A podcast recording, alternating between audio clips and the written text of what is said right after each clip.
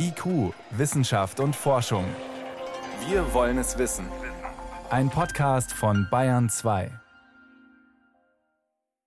Nach langem Hin und Her stehen inzwischen in vielen Klassenzimmern Luftfilter als Waffe gegen Corona. Die Anschaffung war ja ziemlich zäh und auch teuer. Jetzt sind sie aber da und prompt stellen die ersten sie wieder in Frage. In Augsburg, da kocht dieser Konflikt jetzt besonders hoch, denn Vertreter der Stadt fordern laut Augsburger Allgemeinen Zeitung Luftfilter in den Klassenzimmern aus. Die sind uns zu teuer, weil sie so viel Strom fressen und außerdem bringen sie eh nichts. Der bayerische Bildungsminister und auch der Gesundheitsminister, die halten dagegen, die sagen Luftfilter an, die helfen uns beim Kampf gegen das Virus. Und da werden dann plötzlich unterschiedlichste wissenschaftliche Studien in den Ring geworfen, wie effektiv jetzt diese Luftfilter überhaupt sind. Das wollen wir uns genauer anschauen und einordnen mit meinem Kollegen Sven Kästner. Sven, gibt es doch wissenschaftliche Zweifel an diesen Geräten? Also so pauschal auf jeden Fall nicht. Den Medien ist zu nehmen, dass die Stadtverwaltung in Augsburg konkret auf Studien der Unis Stuttgart und Bonn verweist. Letzteres zumindest muss eine Verwechslung sein, denn ich habe mit der Uni Bonn gesprochen und die sagen, dass sie die Geräte gar nicht untersucht haben. Okay. Die Uni Stuttgart allerdings, die hat das getan und zwar im vergangenen Jahr. Und was haben die Forschenden dann wirklich untersucht? Ja, sie haben damals im Auftrag der Stadt Stuttgart äh, in zehn Schulen die Raumluft vermessen, eben mit Blick auf Corona. Und das Ganze haben sie getan bei unterschiedlichen Arten der Luftaufbereitung, sage ich jetzt mal. Also vom kurzen Lüften mit offenem Fenster in unterschiedlichen Abständen bis eben hin zum Einsatz der Luftfiltergeräte. Also, also die haben zum einen nach 10 oder 20 Minuten mal kurz das Fenster aufgemacht oder eben einfach diesen mobilen Luftreiniger eingeschaltet. Genau. Oder eben auch eine Kombination aus beiden. Und was hat dann die sauberste Luft produziert? Ja, die wenigsten Partikel waren in der Luft, wenn eben beides gemacht wurde. Also wenn der Luftfilter lief und zu zusätzlich ab und zu die Fenster geöffnet wurden. Aber auch wenn nur der Luftfilter lief, und das ist erstaunlich angesichts der Augsburger Aussagen, also wenn nur der Luftfilter lief, dann waren die Werte immer noch deutlich besser, als wenn man eben nur stoßweise gelüftet hat. Wenig wirksam dagegen war die dauerhafte Lüftung über gekippte Fenster. Und das alles, das deckt sich übrigens auch mit mehreren anderen Studien zu diesem Thema. Aber heißt es dann nicht, wenn ich das Infektionsrisiko maximal senken will in einem Klassenzimmer, dann sollte ich als Schule das eine tun, das andere nicht lassen, also regelmäßig Stoßlüften und die Luftreiniger laufen lassen?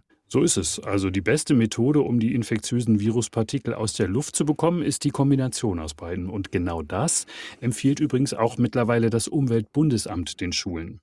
Das regelmäßige Lüften ist ja ohnehin wichtig und sollte zum Schulalltag gehören, damit die Kohlendioxidkonzentration im Raum nicht zu stark wird, was eben zu Lasten der Konzentrationsfähigkeit geht, nicht gut in der Schule. Jetzt gibt es ja neben der Effektivität der Geräte auch noch andere Argumente dagegen. Erstens, die Luftfilter fressen viel Energie und sie sind auch laut. Sind das möglicherweise die Gründe, warum die Augsburger dann dagegen argumentieren und den Schulen empfehlen, die Luftfilter auszuschalten? Ich kann natürlich nur mutmaßen, aber das könnten Gründe sein, denn auch diese Aspekte hat, haben die Stuttgarter Forschenden untersucht. Und das hat ergeben, die Anlagen sind recht laut tatsächlich und sie verursachen auch eine recht starke Luftbewegung. Und beides stört eben auf Dauer den Unterricht. Und kann man das möglicherweise technisch in den Griff kriegen? Das ist schwierig, denn so ein Gerät muss ja in kurzer Zeit das gesamte Luftvolumen eines Klassenzimmers filtern. Mhm sind ja recht große Räume. Das heißt, die Geräte müssen eben zum einen über einen leistungsfähigen Ventilator verfügen, der halt Lärm verursacht.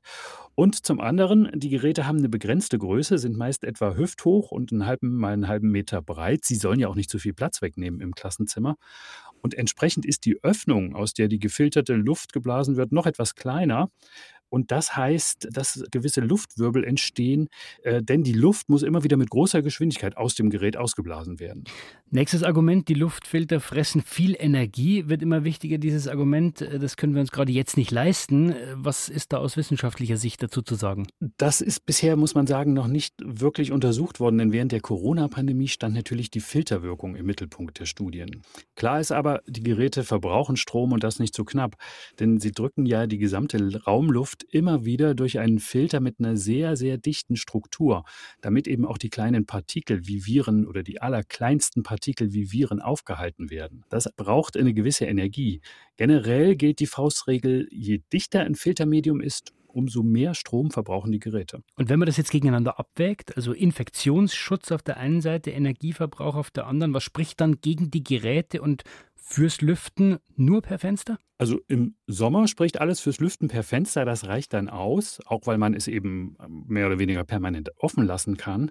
Aber im Winter verliert ein Gebäude dabei natürlich viel Wärmeenergie. Das heißt dann im Umkehrschluss, es muss mehr geheizt werden.